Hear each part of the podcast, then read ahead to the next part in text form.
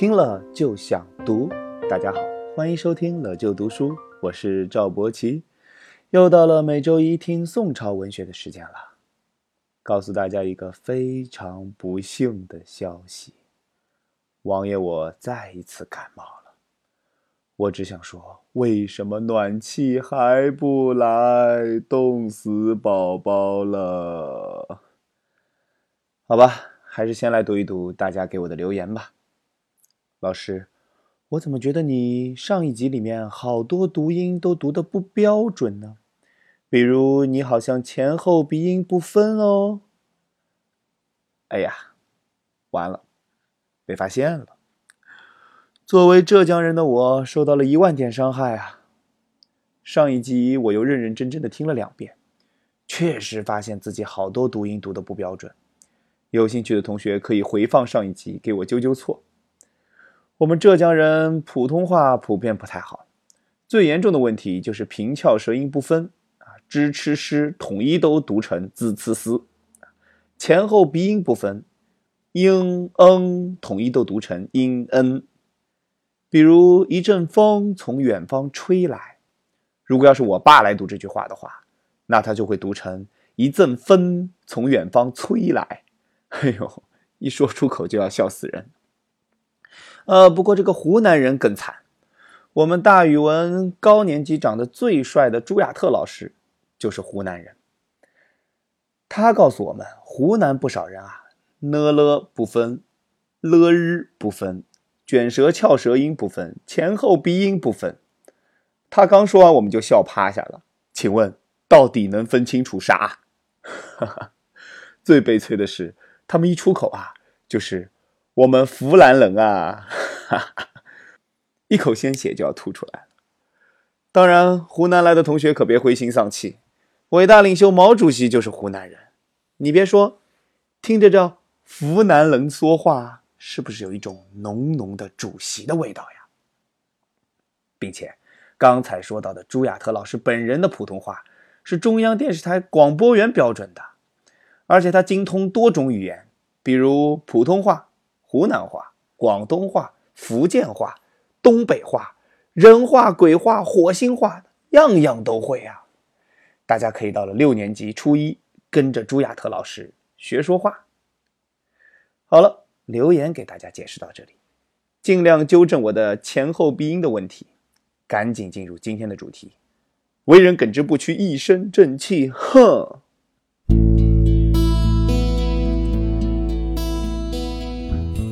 不知道今天这个主题是不是吓到大家了？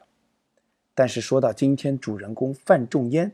我的耳边立马就回想起这句中学时代耳熟能详的歌词，实在是太贴切了。范仲淹为人耿直不屈，一身正气，是中国古代官员的典范。今天这一集，我给大家详细讲讲范仲淹的故事。范仲淹的家世和咱们上一集讲的刘永一样显赫，祖上也都是做大官的。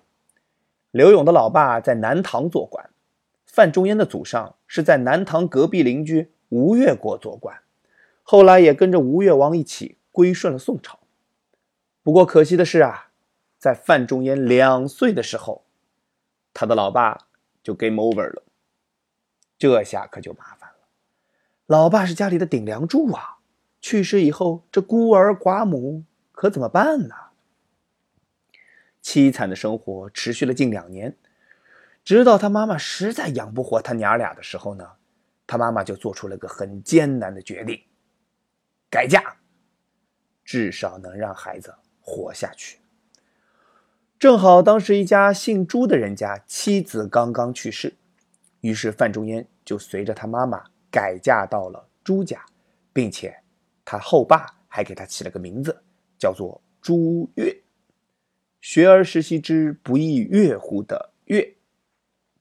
后来他知道自己是范家的孩子以后啊，就给自己改名叫范仲淹了。范仲淹小时候特别爱读书，听说家附近礼泉寺来了个得道高僧，德高望重，而且学识渊博，于是他就赶了五十多里的路去拜师。高僧看到这孩子虽然贫穷，但志向高远，于是就收他为徒，让他在寺庙里安心读书。范仲淹读书非常刻苦，没日没夜的读书。据说每天和尚们早上起床的时候，他才躺下睡一觉。如果读书困得要命，怎么办呢？他就拿冰凉的井水往脸上泼，洗脸，这就一下子清醒过来了，然后继续读书。中国古代刻苦读书的故事还真是不少，比如那个头悬梁的孙敬，比如那个锥刺股的苏秦。头悬梁可不是把脑袋挂在房梁上啊，而是把辫子绑在房梁上；锥刺股可不是拿着锥子刺屁股啊。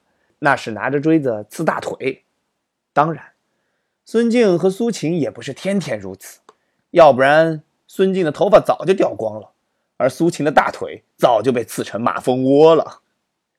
鉴于上述方法过于残忍，冷水洗脸的方法还是非常值得学习的嘛。不过也得用对地方。之前有个同学啊，听了这故事非常激动，回去就学，玩游戏玩到晚上十一点。困得要死，然后去洗了把冷水脸，顿时精神焕发，又玩了一个小时。第二周上课的时候洋洋自得，告诉我：“老师，您的方法太管用了。”妈呀！顿时我就吐血身亡了。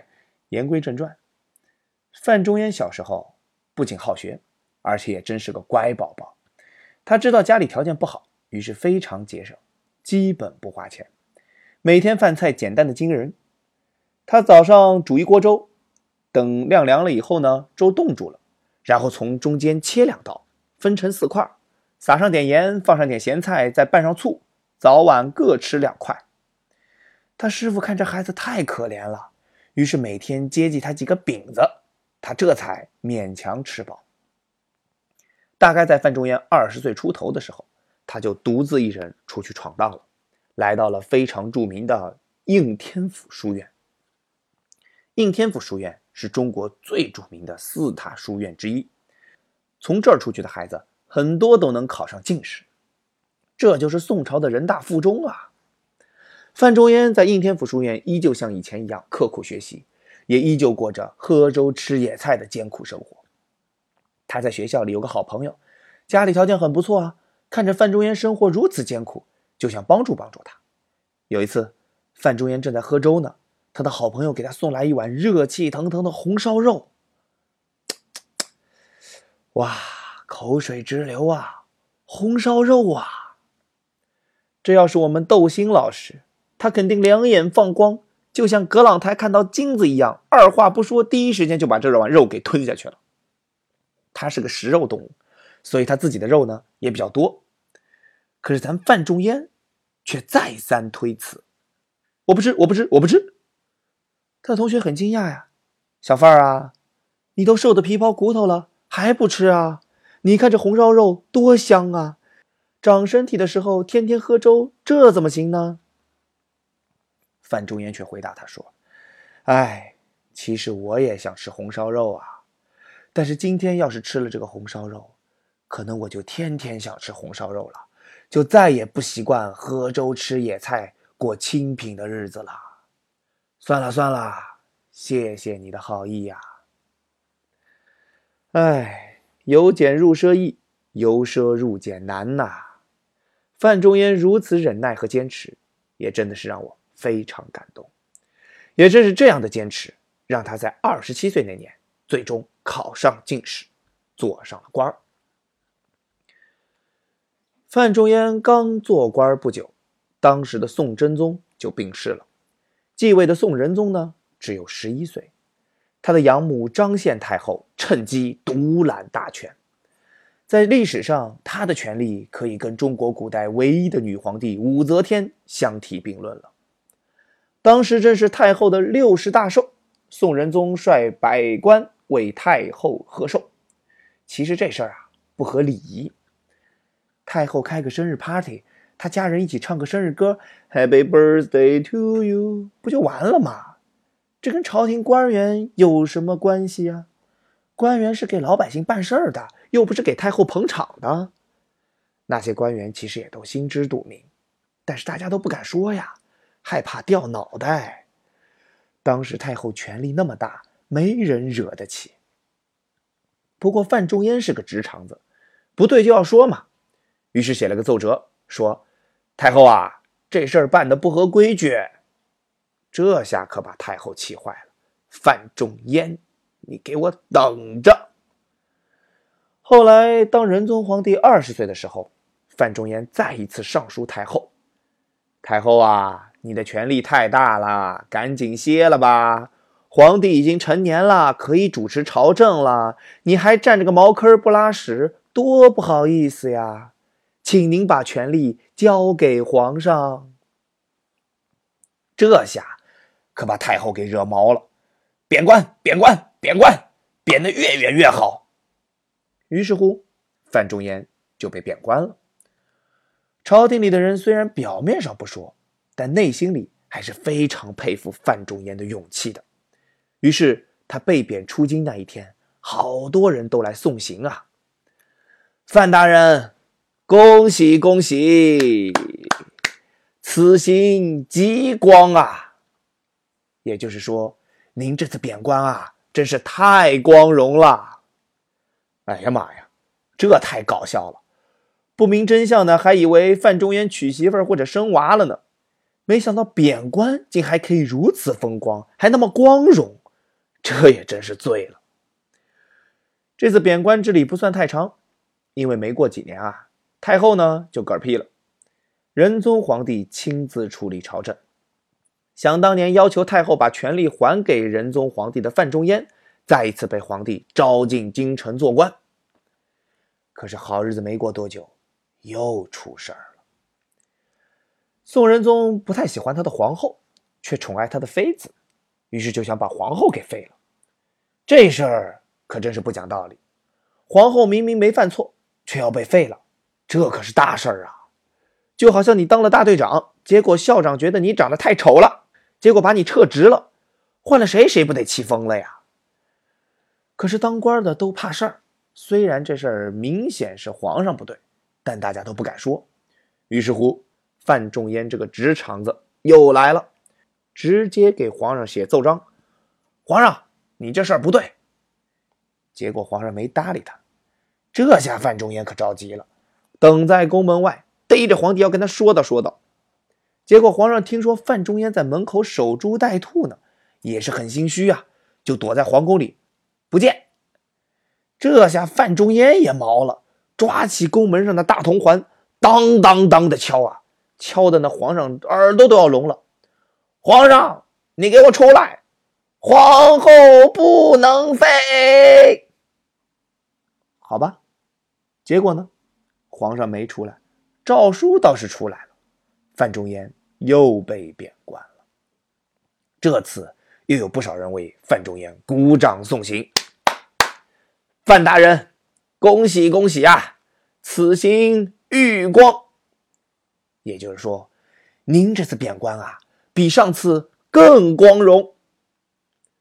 后来，范仲淹在地方当官当的非常好，又被调回京城，结果又因为说了真话，揭露了当朝宰相干坏事儿，第三次被贬了。这次还是有几个好朋友为范仲淹送行。范大人，恭喜恭喜，此行有光。也就是说，您这次贬官啊，是最光荣的了。贬官都能贬得这么出名，中国历史上除了范仲淹，也没谁了。可以说，范仲淹的耿直不屈、一身正气，真是后代官员的榜样啊。范仲淹传奇的一生还远没说完呢。范仲淹都五十岁了，结果又有事儿来折腾他老人家。范仲淹五十岁那年，西北党项族造反，首领元昊建立了西夏国，入侵宋朝。宋朝已经损失了几万兵马了。范仲淹那爱国之火，噌的一下就被点燃了，临危受命。被封为龙图阁直学士，防御西夏，结果就地建城驻扎，最终打退西夏，还让西夏皇帝元昊向北宋称臣。很长一段时间再也不敢入侵宋朝了。壮哉，我们家范大将军！怪不得当时有民歌流传：“军中有一范，西贼闻之惊破胆。”范仲淹帅气的军装，我们现在是看不到了，但是他豪迈的英雄气概，通过这首《渔家傲·秋思》，永远的流传了下来。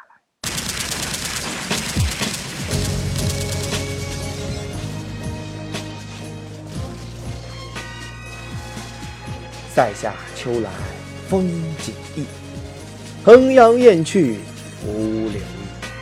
四面边声连角起，千丈里长烟落日孤城闭。浊酒一杯家万里，燕然未勒归无计。羌管悠悠霜满地，人不寐。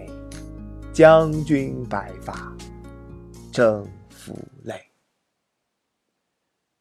当然，远在边疆的范大将军也时常想念家乡，演绎一段别样的侠骨柔情。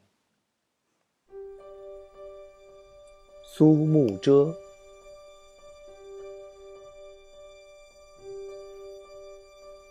碧云天，黄叶地。秋色连波，波上寒烟翠。山映斜阳天接水，芳草无情，更在斜阳外。暗香魂，追旅思，夜夜除非，好梦留人睡。明月楼高休独倚，酒入愁肠。化作相思泪，这就是今天的范仲淹。为人耿直不屈、一身正气的范仲淹，先天下之忧而忧，后天下之乐而乐的范仲淹。感谢大家收听乐就读书。如果你喜欢我们的节目，请分享给更多的朋友，让他们听到。请关注本本文公众号，更多干货课、真题资料的内容。请扫下方二维码，下个周一我们不见不散。